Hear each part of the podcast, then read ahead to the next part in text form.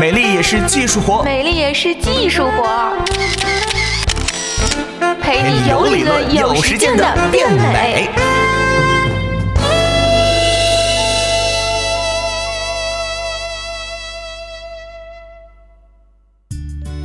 欢迎收听本期的《美丽也是技术活》，我是果壳君左右。一进入秋冬季啊，就到了身体护理和美白的时候了。但身体美白的成本啊，实在是太高了，脸和脖子全加上也就一张 A4 纸那么大的面积。要是身体那么大的面积也按照脸部的预算来投入的话，想想是不是觉得肉疼呢？好在啊，身体的皮肤大部分时间呢是被衣服保护着的，所以呢，总体来说可能会更白一些。但是脸比身体白的朋友啊，那就请节哀吧。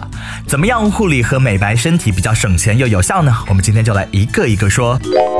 首先是身体的清洁，自然就是洗澡了。现在我们的洗澡的频率啊，其实挺高的。很多人，特别是在南方啊，就算是冬天也是会每天都洗澡，有的人甚至会一天两次。的确，刚洗完澡啊，整个人的状态是非常精神、非常漂亮的。但过于频繁的洗澡呢，对于身体的皮肤其实是有伤害的。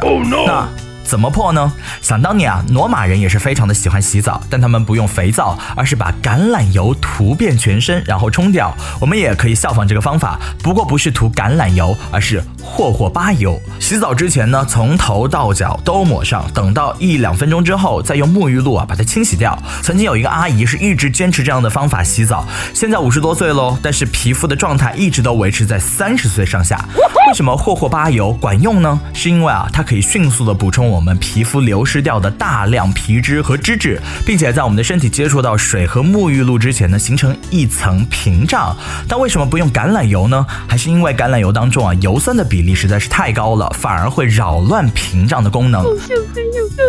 第二个关键就是身体乳了。对于很多干性皮肤来说呢，即使是用了霍霍巴油，秋冬季啊，也是要坚持用身体乳来弥补你的皮脂腺分泌皮脂不足，减轻皮肤的干燥情况。那对于油性皮肤来说啊，可能并不愿意全身涂油之后再洗澡，那么身体乳的选择就非常重要了。一方面啊是要便宜又大量，另外一方面呢最好是能够舒缓皮肤，并且可以修护皮肤的屏障功能。这里可以给大家推荐几款产品，第一个是贝亲的婴儿护肤乳，价格也不算太贵。另外就是。家喻户晓的大宝 S O D 蜜了，性价也是特别的高啊，对敏感皮肤呢也是很好用的，只是它的保湿力度不太够。有关身体美白的话，其实办法不多，但也是有啊，就是用果酸身体乳。如果夏天去过海边，想要快速去掉黑印的话呢，其实可以考虑一下宝拉的这个焕彩果酸身体乳。不过皮肤敏感的人啊，一定要谨慎、谨慎再谨慎。使用之前先局部使用一下，如果能够忍受啊，在全身的涂抹，并且早期一定要避免一些比较嫩的地方。